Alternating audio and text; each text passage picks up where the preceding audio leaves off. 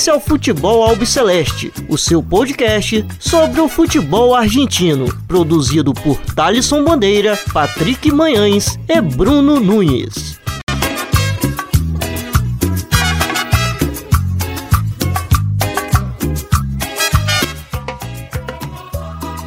Salve, salve a todos vocês. Está começando agora mais um episódio do Futebol Albiceleste. Meu nome é Thalisson Bandeira. E hoje estou na companhia do Bruno Nunes. Patrick, hoje a gente deu uma folguinha para ele, ele não vai estar presente. É, mas estamos aqui, eu e Bruno Nunes, é, para fazer mais uma edição do Futebol Albiceleste, para a gente poder comentar aí uma semana recheada de Libertadores, Sul-Americana, é, Liga Profissional, estreia da Liga Profissional e algumas coisinhas que vocês vão ficar sabendo também durante essa edição, meu caro Bruno Nunes. Tudo bem com você? Semana bastante complicada para os argentinos, né? Fala, Thalisson. Fala, amigo ouvinte, amigo ouvinte. Prazer estar aqui mais uma vez. E realmente foi uma semana muito complicada.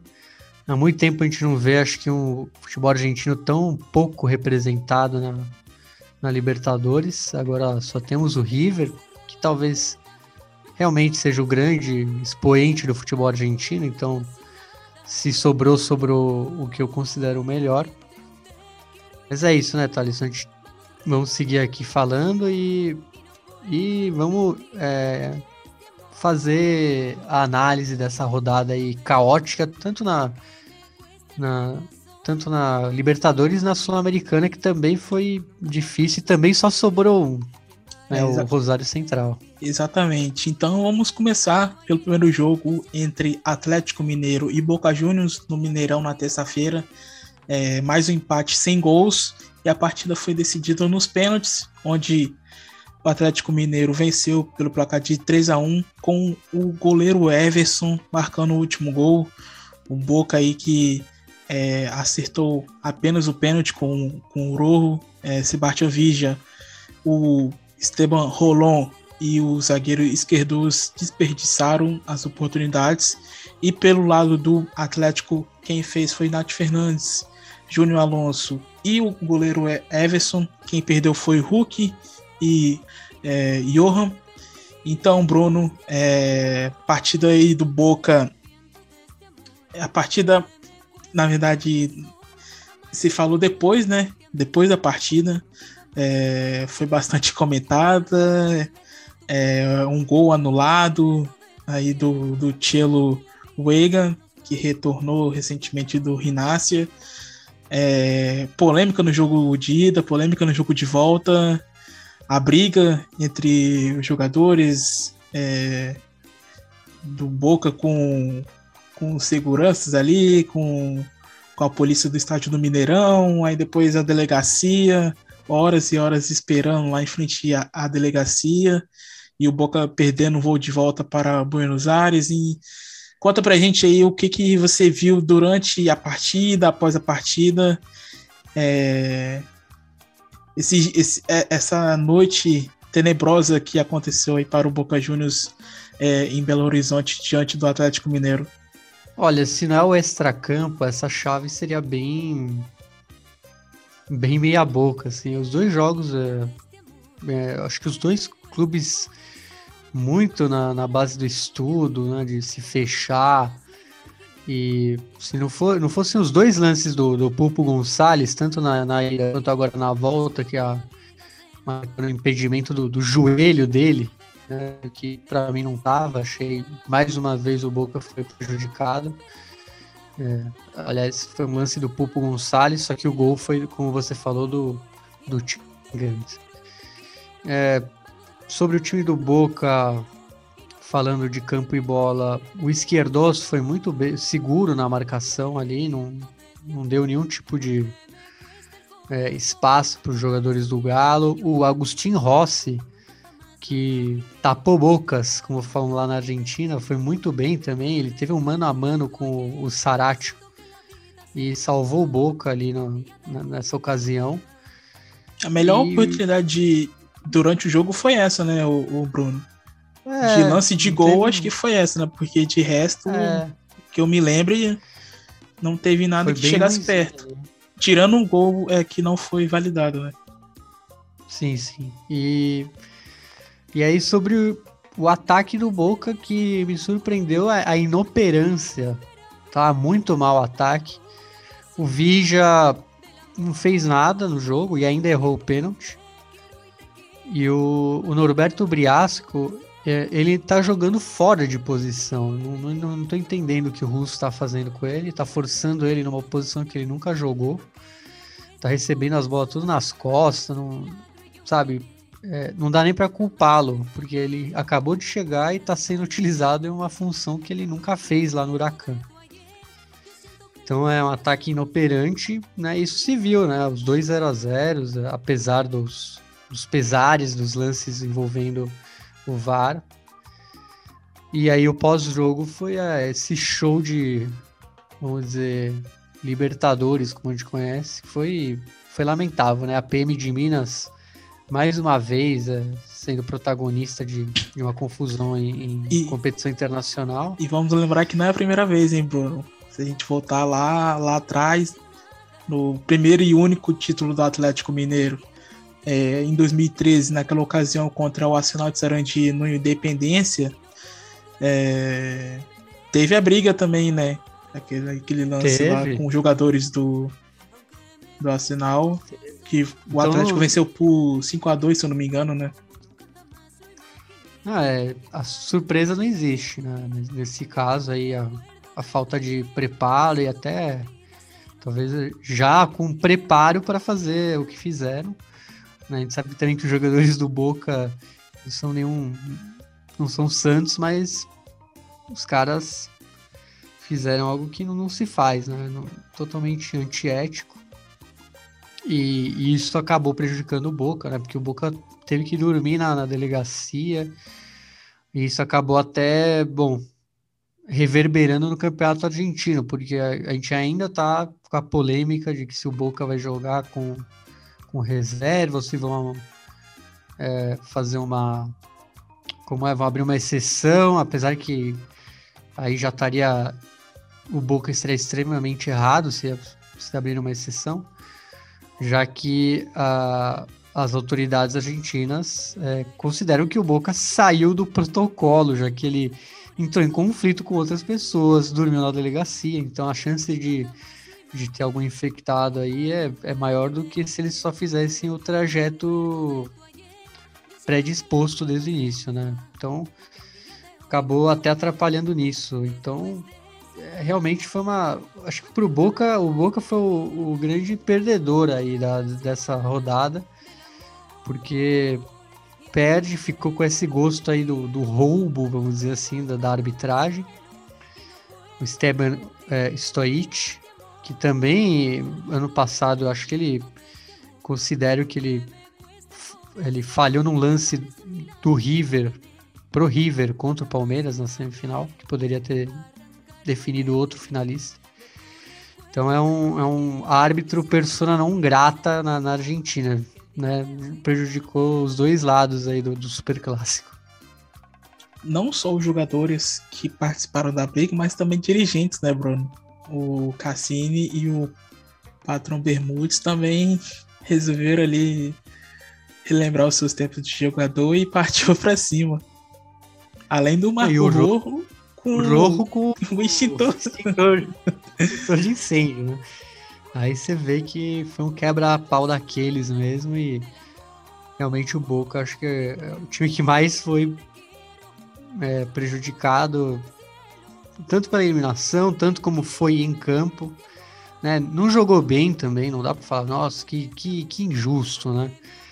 É um time totalmente sem brilho, mas que foi prejudicado pela arbitragem e depois pela, vamos dizer, pela PM de Minas, que é, fora outra, outras coisas, né? Então acaba sendo um, um jogo para total esquecimento aí do, dos chineses.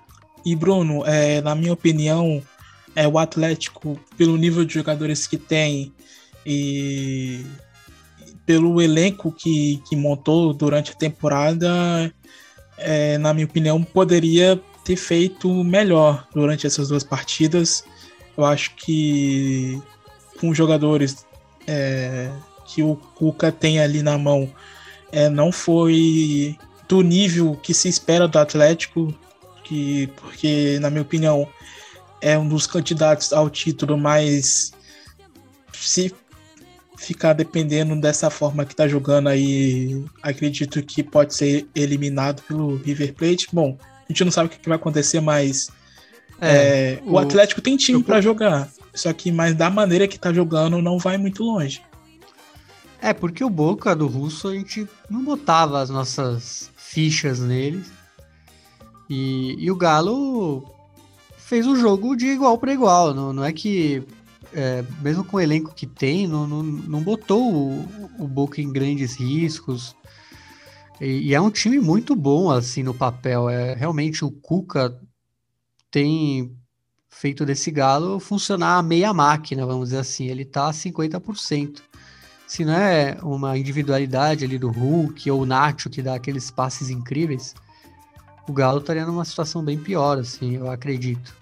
Eu acho que esse time deveria render muito mais e não tá rendendo.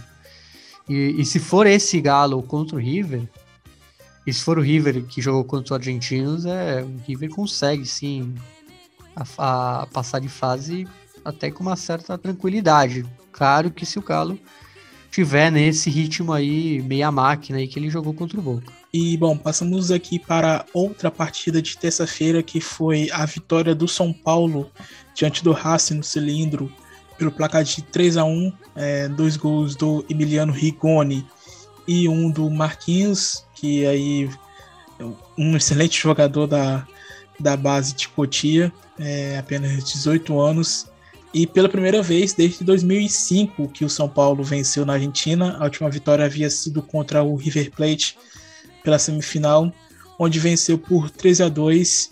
E Bruno, o que, que você viu aí desse Racing e São Paulo na terça-feira, logo após a briga entre Atlético e Boca Juniors? Então, se o Patrick estivesse aqui, ele ia falar que a magia do bruxo Pise acabou. Né? Assim como acabou ali na, na final da Copa da, da Liga Profissional contra o Colón. Foi um Racing bem apático, com sérios problemas na defesa, no meio-campo. Time muito mal postado. Leonel Miranda, nossa, ele foi muito mal, assim, errou tudo. Perdeu uma bola que o São Paulo é, acabou fazendo o primeiro gol com, com o Rigoni. É, errou passe, estava lento, mas não foi só ele, né? Foi a, o time estava nessa contagiado com esse tipo de, de, de jogo. E o meu destaque vai para os ex-independente. Né? Emiliano Rigoni fazendo dois.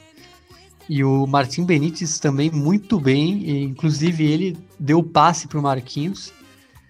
E para mim o grande nome da partida foi o Crespo. O Crespo que bancou o Marquinhos. Né? Não, era, não era nenhum destaque na base. Não, ele, ele meio que chamou a responsa e o Marquinhos foi muito bem e, e o Crespo acertou em cheio, assim, poderia ter acabado já com a carreira do moleque, mas e, não. Foi, e no primeiro tempo bem. só tava dando Marquinhos, né, Bruno? Todo tipo Sim. de lance que aparecia na TV era só Marquinhos.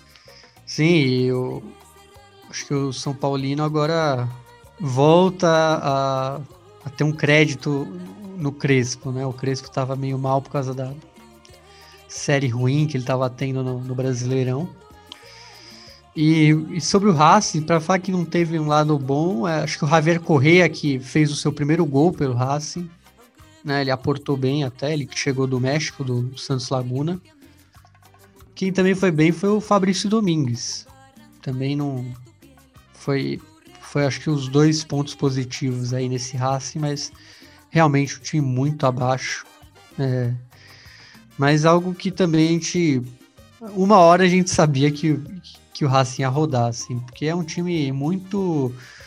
É, não tem uma continuidade. É um futebol que se fala vistoso ou ah, agora vai retrancar. Então, às vezes ele se perdem nessa e acabou que foi dia totalmente para São Paulo. Racing se deu mal.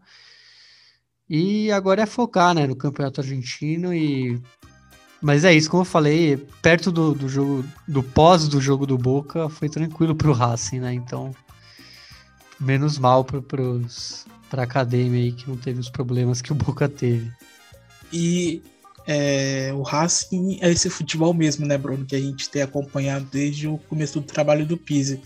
E é uma coisa que também que me irrita bastante nesse time dele é que o Copete ele não faz um papel de nove ali, aquele jogador de área. Ele sempre tá voltando porque a bola não chega nele. Então, ele tem que ir buscar a bola. É, então, às vezes, quando o Racing tá no ataque, ele tá chegando no ataque ainda porque ele precisou voltar para ter a bola no pé. Então. E, e... É só você ver o, o, último gol dele, né? Sim. Que ele fez, ele fez uma jogada individual uhum. fora da área. É. Porque a bola dificilmente chega para ele como um centroavante de fato, né? Para ele só conferir ou dar uma cabeçada. E você um cara que tem que buscar, porque a bola dificilmente chega lá.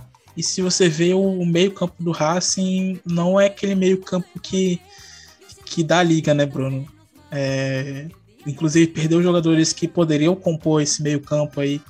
É, um exemplo é o Lourenço Melgarreiro, que foi para o Libertar, mas não é um time ali na meio que, que auxilia ali no ataque, principalmente para ele, né? Porque o, o Thomas Chankalai é aquele jogador que pode voltar mais um pouco, mas o, a principal é, referência ali no ataque é o Escopete, mas que também não, não tem jogado lá essas coisas. É, o Racing é, vai ter que reformular essa equipe, imagino que muito pela saída não só do meu garejo, né? O Marcelo Dias também foi libertar. O Marcelo Dias era uma peça vamos dizer, ele era quem fazia a máquina funcionar, já que o, ele era um volante que ele iniciava a jogada criativa. Né? Ele dava a, vamos dizer, o caminho até o gol, ele começava nele o caminho e o Racing não tem mais essa peça. Então tá sofrendo bastante aí e vai sofrer, imagino que tanto que o Pise, muitos até imaginavam que ele ia dar um, um passo al costado, como eles falam, mas ele falou que não vai embora, não. Então, força racinguistas. o bruxo vai continuar aí. E ué, a gente citou o Libertar, o Bruno, outro jogador que pode pintar lá no clube paraguaio é o Maru Zarat, né? Que saiu do Boca e Sim, provavelmente é, pode estar é... tá, tá seguindo para lá. É, o Santos, o Santos tá, tá lascado, né? Vamos uhum. ver. É um time forte pra caramba eu botei como um dos favoritos. Acho, acho que é ao lado do até do Red Bull aqui do Brasil, né? O Bragantino.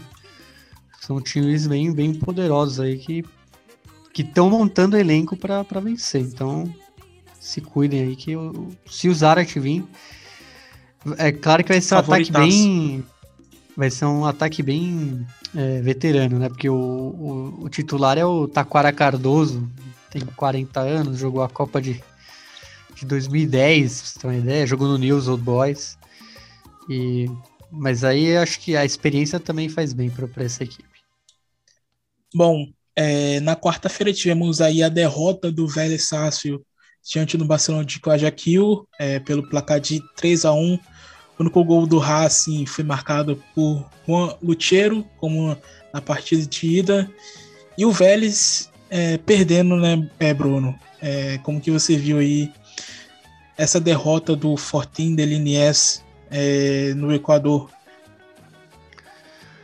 Olha, pelo que foi o primeiro jogo, é, eu esperava mais do Vélez.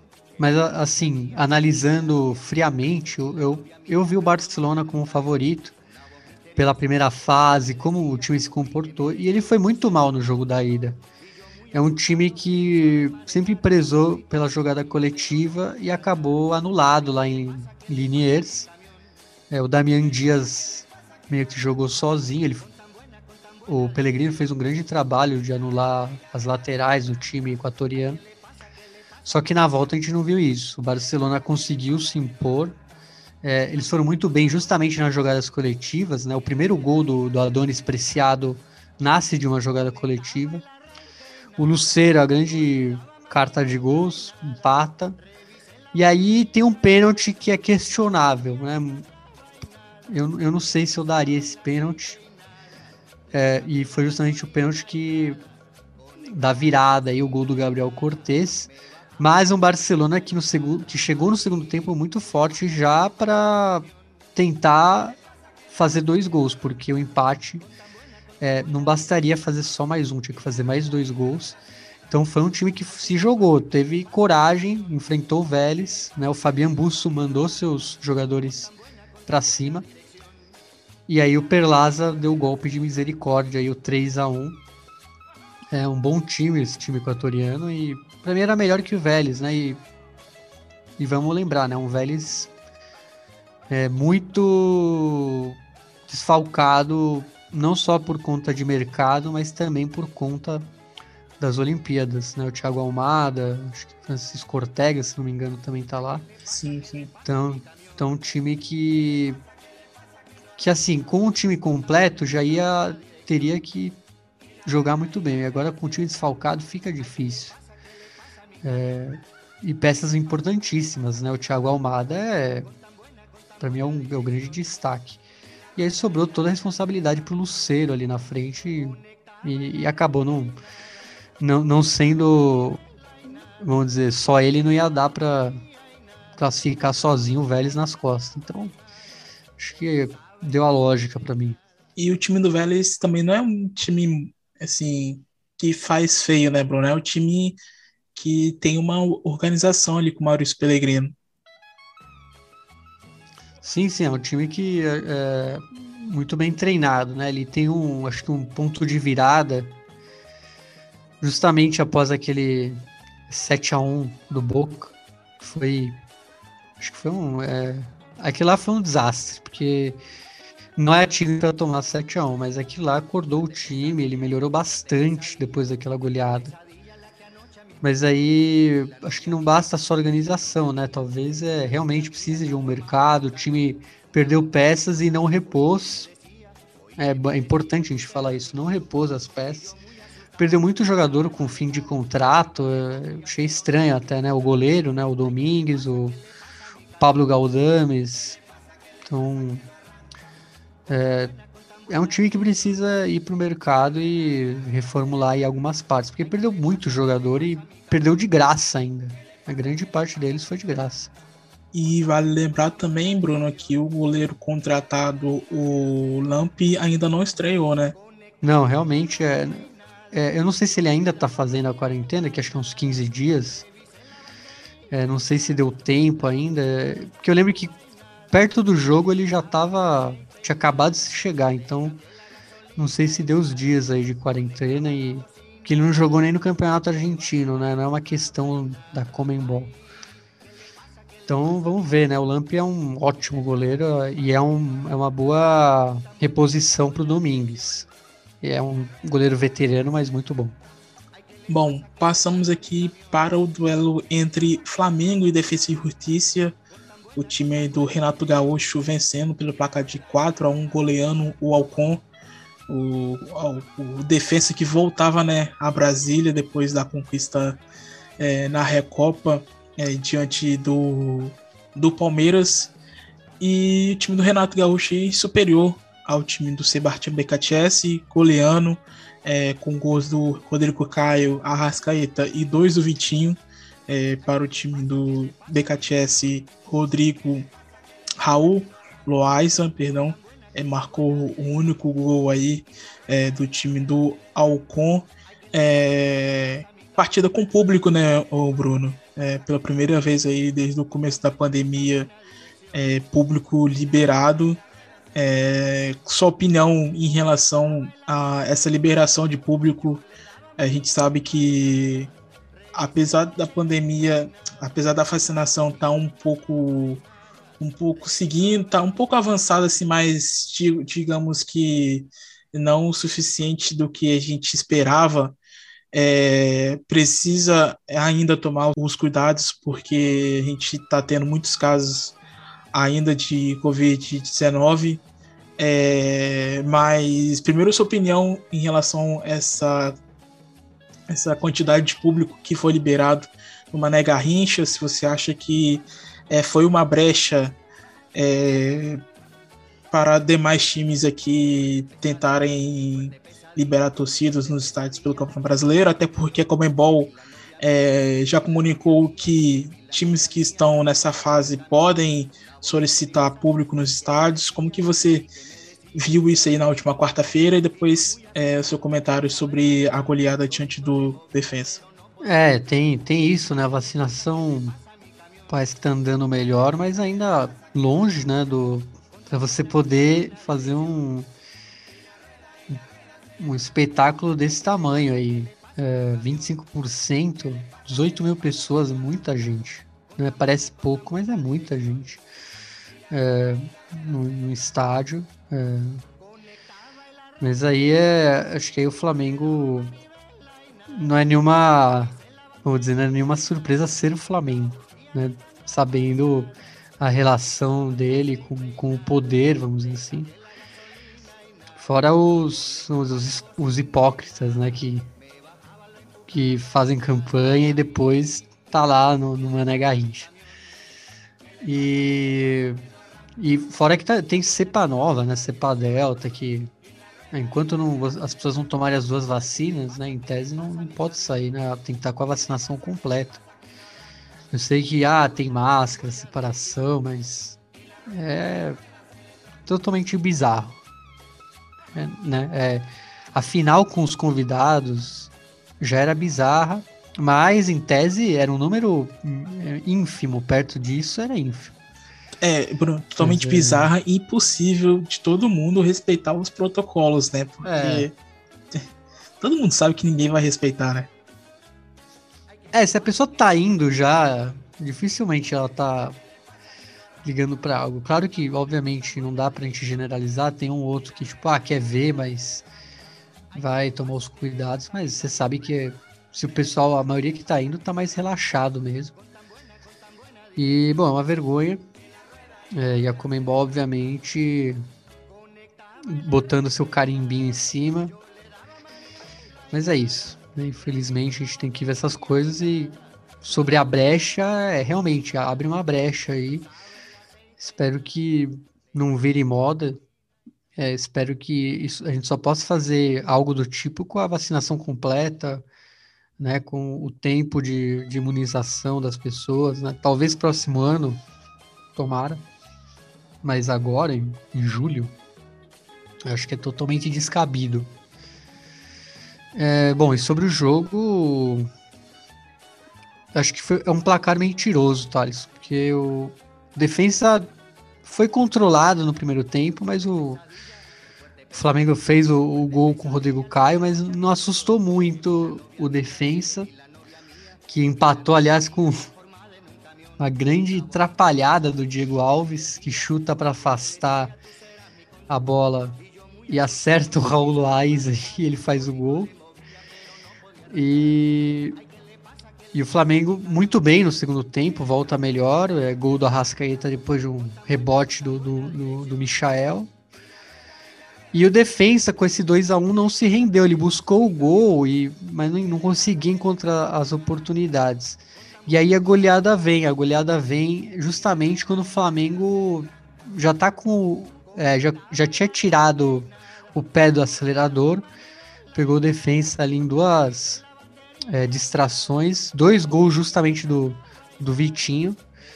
Os brasileiros muito superiores, mas o marcador é um pouco enganoso, assim, pareceu que foi um, um atropelo, mas o defensa não, não jogou para isso, vamos falar assim, na minha opinião. E o Renato, que chegou aí até agora, não perdeu nenhuma, né? Desse time do Flamengo. É, vamos ver. É, tem técnicos que chegam e e aumentam, vamos dizer, a é, o ânimo do plantel. O Renato é um caso desse, imagino. Né? Ele acho que eu não vi, não via ele não indo bem, pelo menos no início.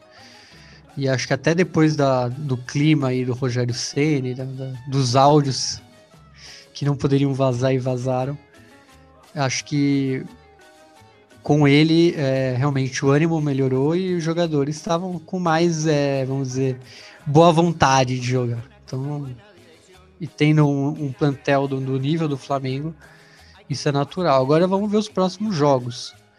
Vamos ver se ele se ele implanta a tática dele se continua assim, né? Quando, quando tiver mais a cara dele o time, vamos ver se continua assim. Por enquanto tá ótimo, né? E o que, que você espera aí nesse semestre é, disputando a Liga Profissional do Defesa e Justiça, que trouxe algumas peças para repor as saídas, não, não do mesmo nível, né? Mas trouxe jogadores aí experientes como Lucas Barrios e tudo mais. É, o que, que você espera aí desse Defesa e Justiça do Sebastião BKTS agora é, disputando a liga profissional, tendo um tempo mais livre né, durante a semana. Olha, a saída do Brian Romero muda muito a expectativa que eu tinha para o Defensa e Justiça, mas é, é um time que, do jeito que ele é postado em campo pelo BKTS, é um time que sempre vai ser combativo, não importando o nível de jogadores que, que formem o plantel. Então, é, eu vejo esse time, time é, pelo menos é, entre os cinco primeiros, imagino.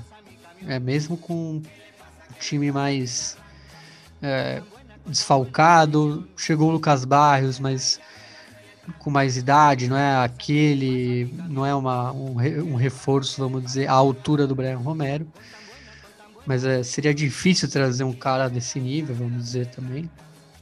É, e ainda assim ficaram boas peças, né? O Carlos Rotondi, que chegou esse ano lá do Santiago Wanderers, é, muito bem no time do BKTS, o próprio Matias Rodrigues, o Azaga, né? o Teodonis Frias, o Fernando Messa. É, tem várias opções no ataque que, quando entram, eles dão, dão algum tipo de resultado, como o Gabriel Ashen é, e outros. Acho que peça não falta talvez da qualidade dos que saíram, difícil achar, mas eu acho que é um time que ainda assim vai brigar ali pelos pela parte de cima da tabela. Título já acho que não, acho muito difícil. Mas é um time que consegue sim se manter ali no, entre, os, entre os primeiros da, da liga profissional. Bom, e a última partida, a gente no Júnior e River Plate, a equipe milionária vencendo pelo placar de 2 a 0 com dois gols do Brian Romero e duas assistências do Matias Soares. E Gadiardo enfrentando equipes argentinas em mata-mata de Libertadores tem um histórico favorável, né, Bruno? Seis jogos e apenas uma derrota. É, 2015 contra o Boca nas oitavas, 2017 na semi contra o Lanús, que é a única derrota que foi por, por 4 a 2 2018 contra o Racing nas oitavas, 2018 contra o Independente nas quartas, nas quartas, 2018 contra o Boca na final, 2019 contra o Boca na semi e 2021 contra o Argentino Júnior nas oitavas. É... Muito bem o, o, o River contra o Argentinos, né? E que belo gol o Brian Romero marcou é, com a camisa milionária, marcando seu primeiro, os seus dois primeiros gols com a camisa milionária diante do Bicho de la Partenal. É, o... apesar desse bom retrospecto contra os argentinos, o, o Gajardo tava com a... uma espinha né, na garganta do Bicho, porque o Bicho é, talvez é o esse ano foi o grande é, obstáculo do River, tanto nas, na, na Copa da Liga agora o empate no Monumental, então finalmente o, o River consegue derrotar o, o Argentino Júnior esse ano e quando precisava, foi era o duelo mais importante entre os dois. É, realmente o River foi muito bem, moveu bastante a bola, aproveitou esse gramado, essa, vamos dizer, a cancha aí da La Paternal, que é menor, muito menor que o Monumental. E com isso eles conseguiram até asfixiar o, o bicho. Conseguiu deixar eles no campo deles. Né? Algo que no Monumental é mais difícil de fazer. Realmente o, o Romero muito bem, golaço. Aquele gol de direito, o primeiro gol. É... Claro que tiveram alguns pontos baixos no River. Acho que o Andileri ficou muito preso né, na lateral. Não, ele não, não andou muito também não comprometeu na, na defesa, mas não estava no, no, melhor dos seus dias. E, mas assim, o Argentinos também não, não foi aquela baba, já que no final do primeiro tempo quase empatou. Né, o Carrascal e o Zuculini bateram cabeça, mas o Alt não aproveitou chutando ali em cima do Armani. E depois é, bater palma pro Soares no segundo tempo, quando ele, né, no contra-ataque rápido, sobra a bola para ele, ele entra na área e toca pro Romero fazer o segundo gol dele. E também tiveram algumas polêmicas, né? Se, se, se discutiu um suposto pênalti no Kevin McAllister no início da partida para argentinos, mas é, para mim não foi nada ali bem no início do jogo. E também um gol do Carrascal anulado, já na, na, na segunda etapa. Mas o, o River é, jogou muito bem, não, não passou nenhum sufoco, né? Tirando essa, essa chance aí do, do out. Foi zero sufoco e passa muito bem. E é o único argentino. E, mas como eu falei lá no início do programa, para mim é o melhor argentino, então dá para apostar as fichas que pode chegar longe até a decisão obviamente dá para chegar numa decisão. E jogou bem, né, né Bruno? Jogou bem. É, parece que o time incorporou é, o mata-mata de Libertadores. Eu acho que o argentino fez um ótimo trabalho, porque ninguém esperava, quando, como a gente já é, comentava aqui em outras edições do Futebol Celeste, é um futebol muito bem apresentado pelo time de Gabriel Milito, que a gente critica bastante aqui e, enfim, ele está mostrando é, um trabalho bom à frente de um clube, mas, na sua opinião, você acha que faltou é, o Argentino Júnior ali um pouco de cancha por não estar tá disputando a Libertadores há muito tempo, por estar à frente de um, time que chega com bastante frequência em decisões ali de Libertadores? Ah, falta um pouco, sim, porque é um time que faz muito faz muito tempo não jogava uma Libertadores e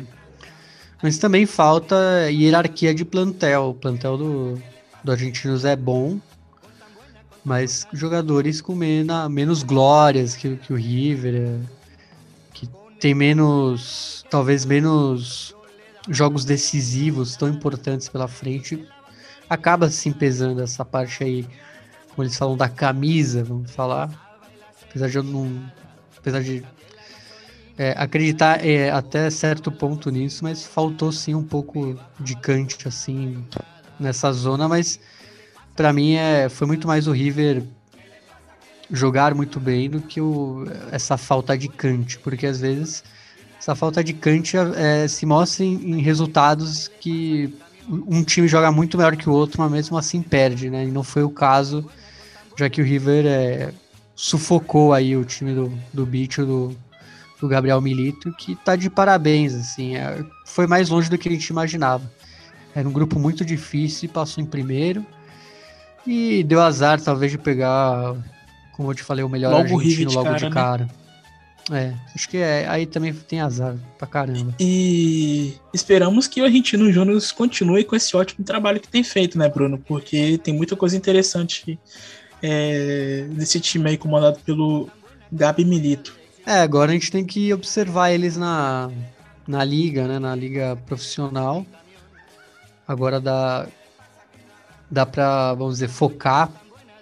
E, tudo que eu falei no último episódio foi meio que já caiu por terra, porque a maioria dos times não vai ter que se preocupar com duas competições. Acho que só o River e o Rosário Central. É, talvez eles tenham que ter cuidado para não ficarem muito para trás aí nesse início. Mas é, no fim, apenas dois times argentinos do, da, da, dessa liga que, que vão ter que se preocupar. Então, começo de liga vai ser bem forte. E Bruno, como a gente falou no começo dessa edição, a semana foi bastante complicada para os argentinos. Apenas o River Plate, que é, saiu feliz nessa rodada é, de Libertadores, e a última vez que a Argentina teve apenas um time entre os oito melhores na Libertadores foi na edição de 2011, né? Quando o Vélez Sácio enfrentou o Libertado Paraguai. É, realmente a gente vê. Na verdade, a, a, a, os times argentinos não estão, acho que na melhor fase é, no geral. Claro que o River, a gente fala, nosso River tá muito bem, mas no geral não, não é a melhor das fases do futebol argentino. E a gente vê isso, mas também tem muito do futebol brasileiro, que tá muito dominante. Tanto que acho que o problema não é só ter um argentino, é que tem vários brasileiros, e aí tem um paraguaio, tem um equatoriano. É, eu acho que vai ser isso no fim, porque só temos aí o Fluminense e o Cerro Portenho, que tá uma chave mais ou menos direcionada para o Fluminense. Então, total domínio do, do, futebol brasileiro, acho que muito pelo, pelo poder financeiro. E também, é, claro, tivemos aí o, os famosos ajudines, né? Pelo menos no jogo contra do Boca e do Atlético Mineiro, o Boca foi muito. É, foi muito comprometido aí pela arbitragem. Bom, Bruno, depois desse resumo aí sobre os times argentinos da Libertadores, vamos falar é, da Sul-Americana, onde três argentinos entraram em campo é, durante a semana e apenas um se classificou, como você adiantou, o Rosário Central. Mas vamos começar fal falando sobre Arsenal de Sarandi e Sport Cristal.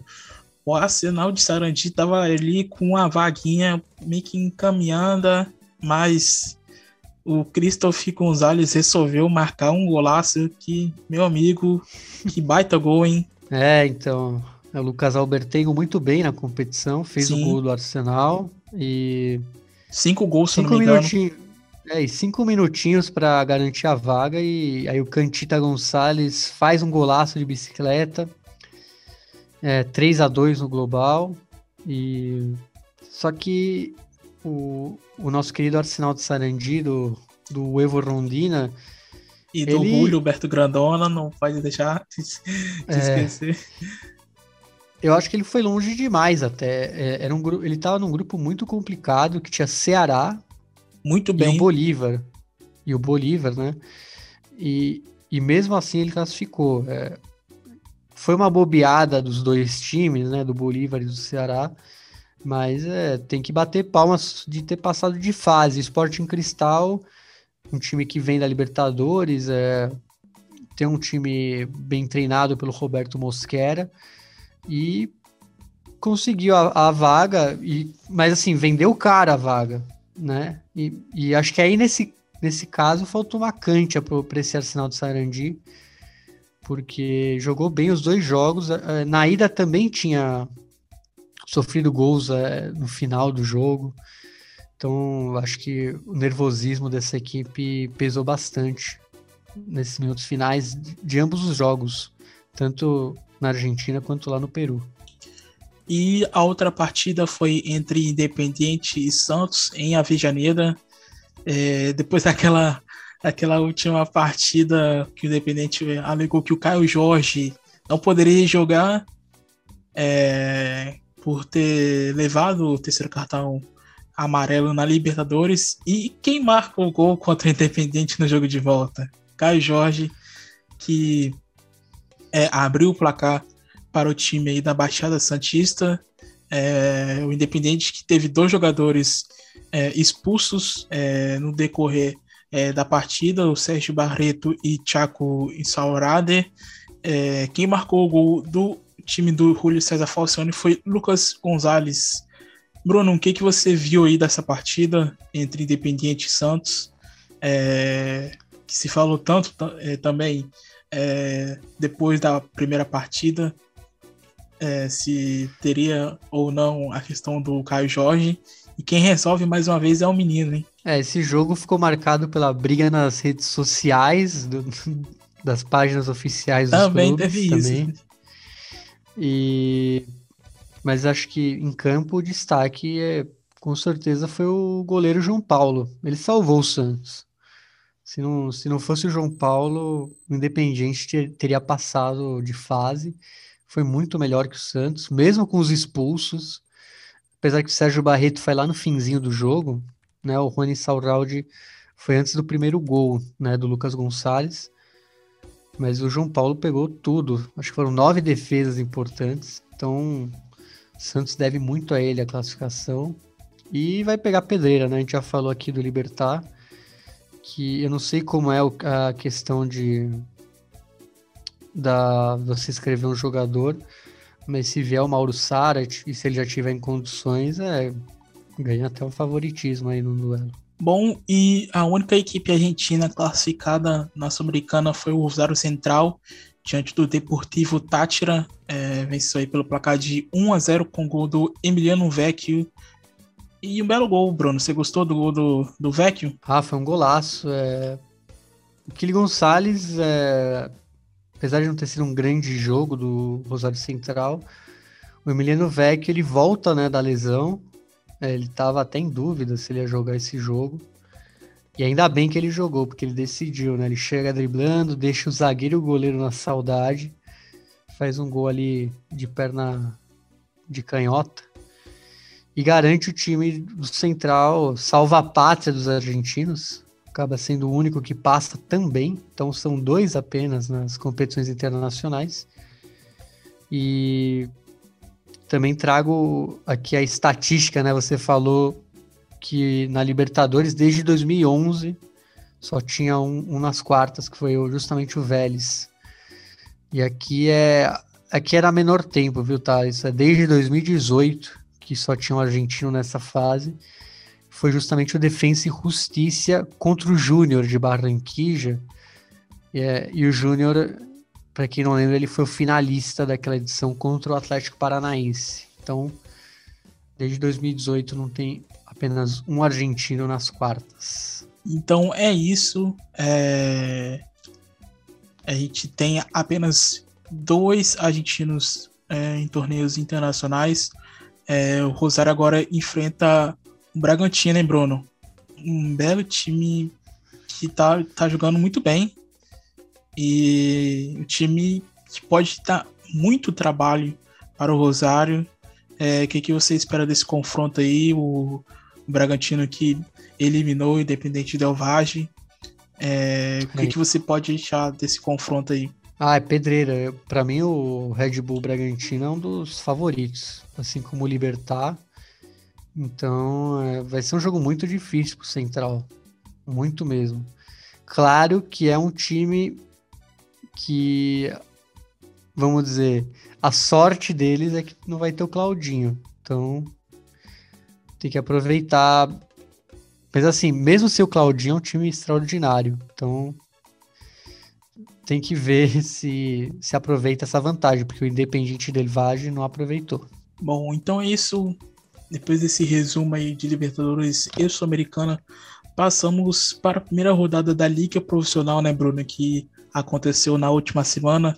É, como são muitos jogos, a gente não consegue destacar todos, mas a gente, a gente vai falar de alguns que aconteceu durante essa rodada, né, Bruno? Exatamente, Thales. É... Posso começar falando? Fica à vontade, jogos? meu caro. Bom, tivemos é, União Santa Fé 1, Boca Juniors 1, né, o Sarmiento de Junín 0, Estudiantes de La Plata 3, Aldocive 0, Patronato 2. O News Old Boys 3, Tajeres de Córdoba 2. Aí Lanús 4, Atlético Tucumã 2. Um empate de 2 a 2 entre Gimnasia La Plata e Platense. Outro empa empate agora entre o Vélez Sarsfield e o Racing em 0 a 0 Huracan 2, Defensa e Justiça 1. Arsenal de Sarandi 1, São Lourenço também 1. E aí, a derrota do River pro campeão da Copa da Liga Profissional, né, um 2 a 1 do Colón é, no River Plate, em pleno Monumental. O empate em 0 a 0 entre o Independiente e o Argentinos Júniors, 0 a 0 E para finalizar, Central Córdoba 1, Banfield também 1. E o Godoy Cruz ganhando do Rosário Central por 2 a 1 Então, é, essa foi a rodada e, bom, agora a gente vai levantar alguns pontos, né, Thales? Isso, exatamente. Começando aqui pelo News Old Boys, que contou com a reestreia de Fernando Gamboa no comando, no comando dos leprosos, né, Bruno? Depois de 13 anos, onde ele teve a sua primeira experiência como treinador após encerrar a carreira como jogador. E como, como jogador atuando pelo News Old Boys, ele foi campeão do Abertura 90-91 e Clausura 91-92. É, o que, que, você pode esperar desse News Old Boys aí no campeonato, que começou bem, é, vencendo, vencendo de virada né, diante do Tajeres, é, time que não vinha muito bem lá com o Monoburgos.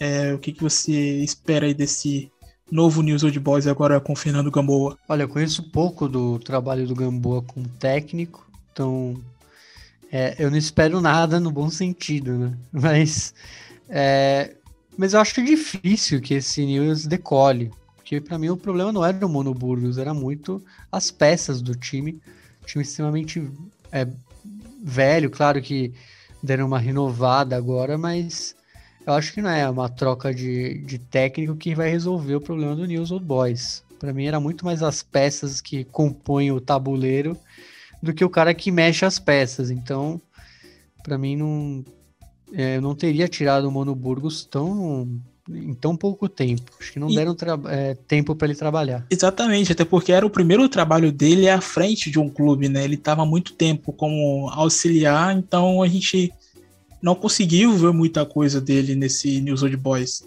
E até porque os problemas que o News Old Boys tem atualmente são problemas administrativos. É, o clube está numa crise financeira tremenda, não tem dinheiro é, suficiente para trazer jogador.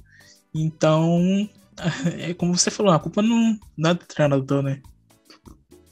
É, então não. Acho que não dá para esperar muito do News Old Boys enquanto não mudarem as peças.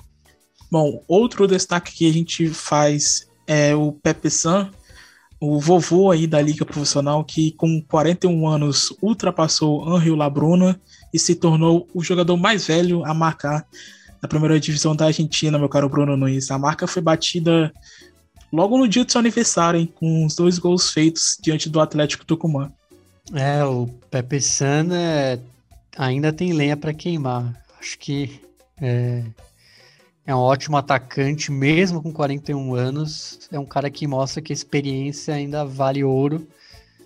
E não duvido ele estar ali no topo dos artilheiros ao final da, da temporada. Vamos ver como se comporta o Pepe Sana aí conforme o, os dias vão passando aí, né, nesse campeonato. E no empate sem gols entre Vélez e Racing no José Amalfitani, tivemos o primeiro jogo como titular do brasileiro Nene Lobato com a camisa do Vélez Sácio, né, meu caro Bruno? É, eu vi que ele ele já tinha atuado na, na equipe principal, mas durante a Copa Argentina. durante o jogo isso, e era contra um. É, foi a Copa Argentina com, contra um time de uma divisão bem inferior. Então, às vezes, os times fazem mais testes e tal. Esse foi o primeiro jogo, vamos dizer, uma competição mais classe A, vamos dizer. E, e com... ele, também, ele também esteve relacionado é, e ficou no banco de reservas contra o Barcelona pela Libertadores. É ele que fez a base é, no Madureira também, aqui no, no Rio de Janeiro. Sim, inclusive a gente está tentando aí, vai que a gente consegue uma entrevista com ele. É... Bom, mais um destaque foi a estreia do Lucas Barrios pelo Defesa e Justiça e com gol contra o seu ex-clube, né, Bruno? O Huracan. É, estreia boa do Lucas Barrios. É, eu gosto muito dele como atacante. É, cara que sempre foi muito bem. Para mim, ele já foi um dos top atacantes, até no mundo. Teve uma época que ele foi artilheiro do mundo no Colo-Colo, que foi justamente o que deu a passagem para ele para jogar no Borussia Dortmund. E para quem não lembra, no, nos primeiros títulos do Dortmund aí nessa fase, vamos dizer, dos anos 2010 para frente, ele era o grande destaque do título alemão depois que vem o Lewandowski e tal, mas o Lucas Barros sempre foi muito bom jogador. E, e agora ele tá numa fase já final de carreira, em tese, né? Obviamente, a gente não sabe, né? Até porque a gente falou do Pepe Sando com 41 anos. Mas o Lucas Barrios ainda é um grande jogador e vamos ver o que ele pode fazer pelo time do, do BKTS aí. Acredito que vai somar bastante para o Alconde de Varela. E, bom, o nosso último destaque é a vitória do Colón contra o River Plate no Monumental de Nunes, que pela terceira vez na história venceu o, o Milionário é, como visitante. É, as outras vitórias é, foram na abertura de 2007 e no torneio inicial de 2013. E o Colón aí, atual campeão, começando muito bem, né, Bruno? É uma ótima vitória e, obviamente, é, era, uma, era uma obrigação do Colón, porque o River tá com um time muito reserva, né, bem alternativo. É, o Colón teve até um expulso e ganhou mesmo assim. É, vi muita gente fazendo, nossa, olha, o River perdeu, mas é, era um time bem. Não foi nenhuma surpresa o Colón é, ter vencido, né? Quem acompanha. Era um, é, era um time, pô, reserva do River, dá para falar assim. No segundo tempo então, até colocou algumas peças ali, mas não praticamente é, e o Colón, é. E o Colón é um time muito bom do, do Eduardo Domingues. É, não, não foi campeão ao acaso. Então é um time para brigar pela ponta. E já ganhando o River Plate. Importante aproveitar que o River não estava com suas melhores peças. Então já começa com o pé direito e vencendo um rival importante fora de casa. Então é isso que interessa. E Bruno, para finalizar, a gente vai dar uma passadinha na Primeira Nacional, que é a segunda divisão da Argentina, porque tem muito tempo que a gente não fala. É, Vamos dar um, alguns destaques que aconteceram na última rodada e que vai acontecer nessa próxima rodada? Bora lá, bora lá. É... Começo com a demissão do, do técnico do All Boys, o Pepe Romero, que, que, foi nessa última rodada diante do Guillermo Brown de Puerto Madryn. Então, o Boys segue aí. Segue não, né? Está sem técnico. Então, difícil aí para o time de Floresta. Vamos ver quem vem aí para suprir o Pepe Romero no banco do time de All Boys. Que é, Boys, que, que é ídolo como jogador e treinador, inclusive tem uma estátua no clube. É, bom, destacar aqui é destacar não, é, falar a péssima campanha do, do Nova Chicago, né, Bruno?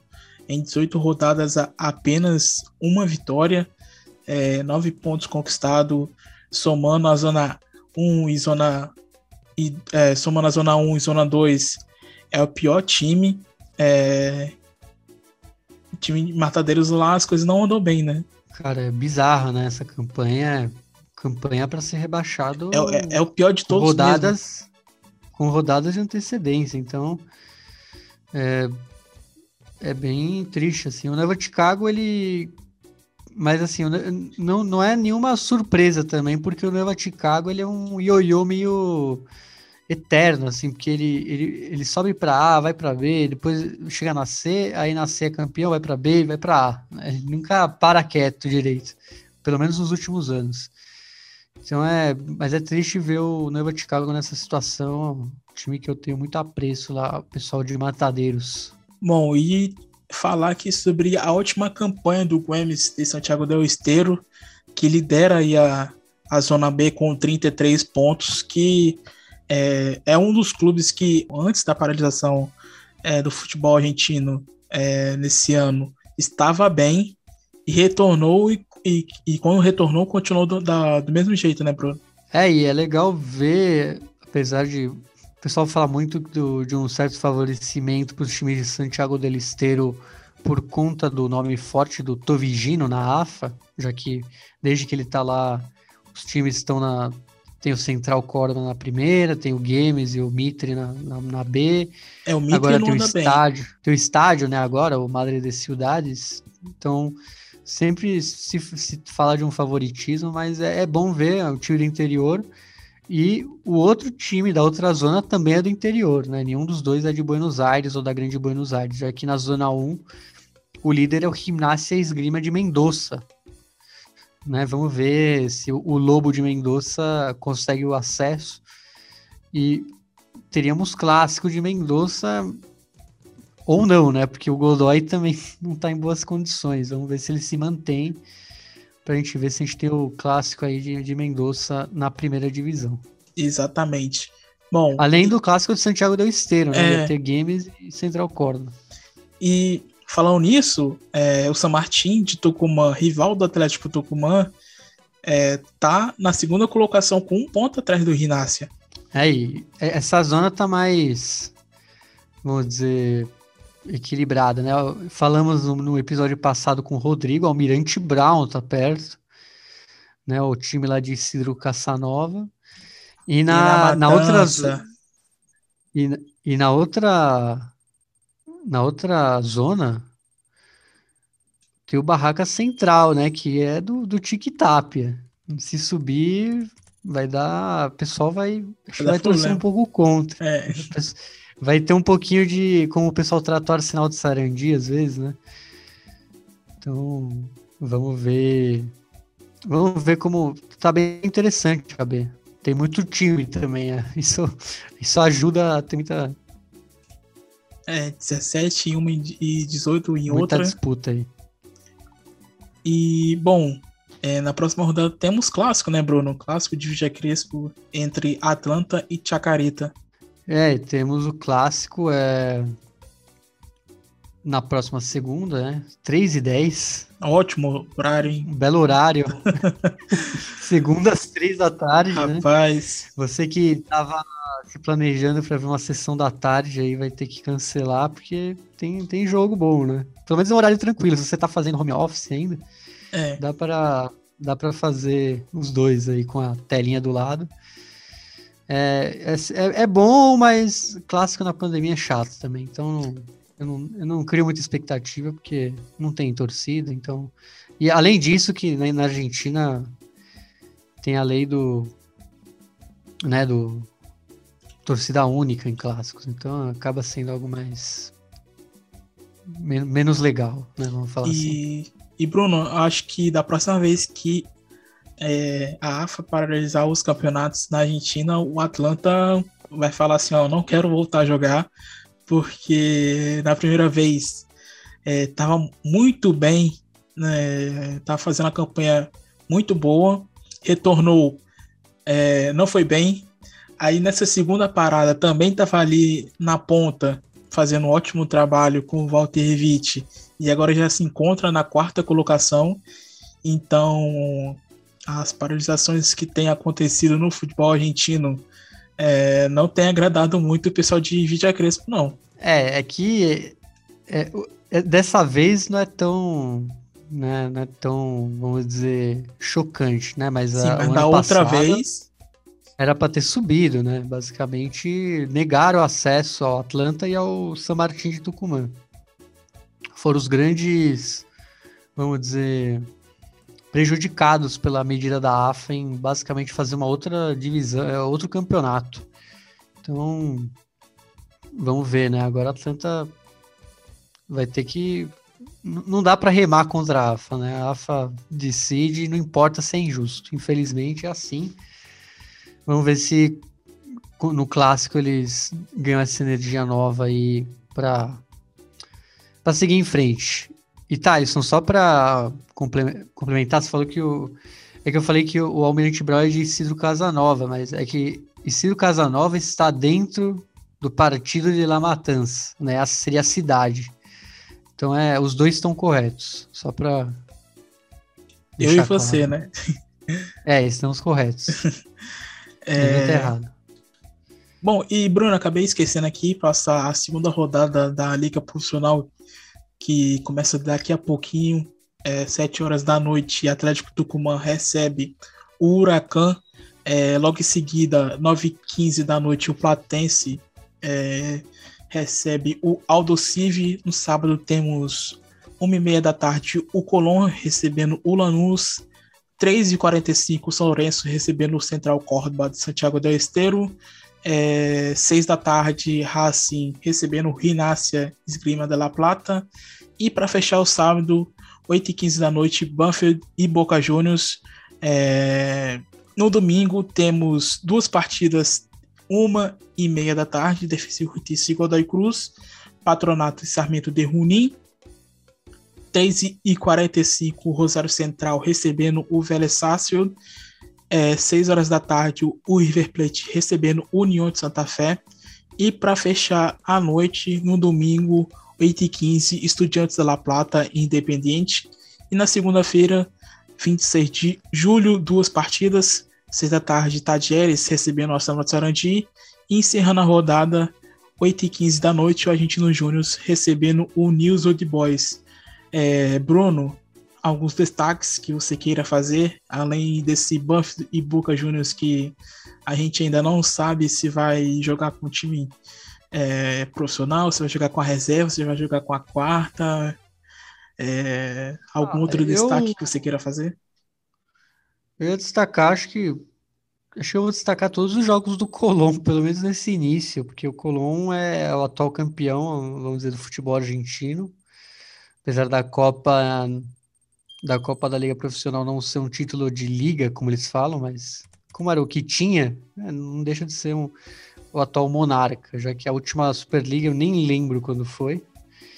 E então fiquem de olho nesse time do Eduardo Domingues. É, pelo menos é, vamos ver as primeiras rodadas. Acho que as primeiras rodadas podem de, é, desenhar mais ou menos como vai ser a, o resto do campeonato. Talvez tirando o River Plate e o Central, que, que eles vão estar tá mais desligados agora pela, pelas fases é, é, internacionais e então é, vai ser bem disputado porque vai de todos esses times né, do, do campeonato argentino só dois estarão com preocupados com competições internacional, internacionais. É algo meio que inédito até imagino. E bom eu quero destacar aqui que é um, vai ser meu chute da rodada, esse Racing e Rinácia. Não pelo lado do Racing, mas pelo lado do Rinácia. Acredito que pode ser a estreia do Puga Rodrigues, né, Bruno? Porque ele não estreou na última rodada, então Sim. talvez ele pode fazer isso o primeiro jogo com a camisa do Tripeiro. É, é muito curioso para ver se ele, como ele vai encaixar lá no time do no time de La Plata. Eu espero que ele, que ele vá bem como ele foi é, tanto no Colón como no Atlético Tucumã. Espero, espero que o Pulga aí consiga ir bem no tripeiro. Bom, Bruno, fechamos aqui essa edição do Futebol Alpe Celeste. Meu muito obrigado pela presença e manda aqui um saludo para o Patrick Manhãs. É... O que vamos encerrar no episódio de hoje, meu caro? Vamos A sensação do momento, com... né? A sensação do momento, elegante, né? É meu, meu cantor favorito no momento, viu, Thales? Só ouço elegante. Ele é elegante? É. Cara, eu. Cara, acho que no estilo dele ele é, sim. né? Como dizem aqui, ele é, ele é chave, né?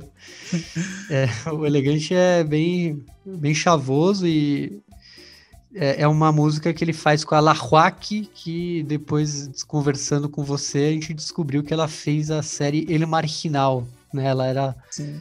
a namorada do Diosito, né? Lametia, né? Lametia. Isso, exatamente. E essa música é, chama Lassie, Lassie, né? Como, como cachorro, vamos dizer. É, eu não sei qual que você vai escolher, né? Porque tem a, é. tem a normal e tem o remix, que então, pra mim é quase a mesma coisa, sim, mas o remix... A única muda é coisa que é o cenário, né? É, o, o clipe do remix é, é. mais legal e, e, dá até um... dá pra gente falar aqui, né? Do, é, então... Tem a ver com... Como, como, eu não falei com você, é, a que eu escolhi vai ser o do remix que foi feita no estádio, no time que ele torce, né, Bruno? É, no Leandro é, Nicéforo Além, que ninguém põe Nicéforo, né? É Leandro N Além. Time lá do, do Ascenso, um time que tem as mesmas cores do Boca, né? Conhecido como Los Lecheros. E faz o clássico, tem um super, é o super clássico alternativo, né? Leandro Além e o Lujan. Lujan tem as mesmas cores do River e o Leandro Além tem a mesma cor do Boca. Então é, é bem interessante. É um estádio bem pequeno, é, mas é interessante esses clipes, né? Nesses estádios que a gente conhece menos. E falar aqui, além dele, aproveitar para falar de um grande ídolo lá do Leandro Além, que é o técnico, né? O Daniel Cordone, o Lobo Cordone, para quem não lembra, é, jogou muito no Vélez e de tanto jogar bem foi para a Premier League, jogou no Newcastle. Só que ele ficou mais famoso aqui no Brasil por, por ser o o dublê, o fake do, do Canidia num jogo que teve Brasil e Argentina. Eles, acho que o Canidia não conseguiu, é, não conseguiu vir aqui pro Brasil. E aí botaram o Lobo Cordone com, a, com o cabelo assim do, do Canidia para fingir que era o Canidia, mas era o Cordone parecido, mesmo. Hein? É parecido, né? Ele fazia gol, ele mostrava camiseta de, de banda de rock, né? Então é um grande personagem, né? E Bruno, Aliás, vejam, vejam o vídeo depois dele falando em que ele fez gol. No, é, não sei se vocês já viram esse vídeo, é um vídeo em que ele fala é, que ele já marcou gol em todos os grandes, né? Menos, acho que era menos no Argentino Júnior. Ele, ele fala assim: ah, não, Argentino Júnior eu não fiz, né? E, Bruno, destacar também o fio que a gente fez sobre o Elegante lá no nosso Twitter, né? Que sim, inclusive sim, foi é. citado até pela Cristina Kirchner. É, ele tem a ver com um programa lá de netbooks populares, né? O Conectar Igualdade. É uma história meio parecida, assim, com alguns... Acho que a música brasileira, assim, se a gente pensar, o próprio... É, o MC Fiote, né, do Butantan, ele tem uma história parecida, né? Eles tinham esses notebook, notebooks bem... É, vamos dizer, mais humildes e conseguiram fazer música através dessa, desses aparelhos. É, mas depois, Bruno, ele falou que ele só conseguiu o computador é, depois de vender um celular. Ele, tipo, ele fala que não lembra bem, mas ele fala que é um computador do Conectar igual a da é, programa feito pela Cristina Kirchner, mas ele fala que ele conseguiu através de uma venda é, ou uma troca de um celular que ele conseguiu é, o computador e, e, e fez suas primeiras canções. É, então, é. Porque o programa, para quem não sabe, é para estudantes. Escolar, né? É, uhum, escolar. E, não, mas é interessante a história, né? E tem outro cantor, né? O Trueno, que é muito famoso na cena mais de. Que ela de citou rap, também. Que também tem essa história, né? Ele, ele que é mais. Ele é ligado ao Boca, né? Ele é, ele é do bairro da, da Boca, então tem, tem músicas interessantes também. Bom, Bruno, então é isso. Muito obrigado encerramos aqui essa edição do Futebol Alpceleste. Fiquem então com é, Elegante e La Roac com Laícia. Eh, la Joaquín. Elegante que lo que. Vos querés que me emborrache, original rache, toto privilegiado pa' que de amor te me empache. Es solo una noche, no te me enganche. Cadena de oro, mini shorina de guarache. Tú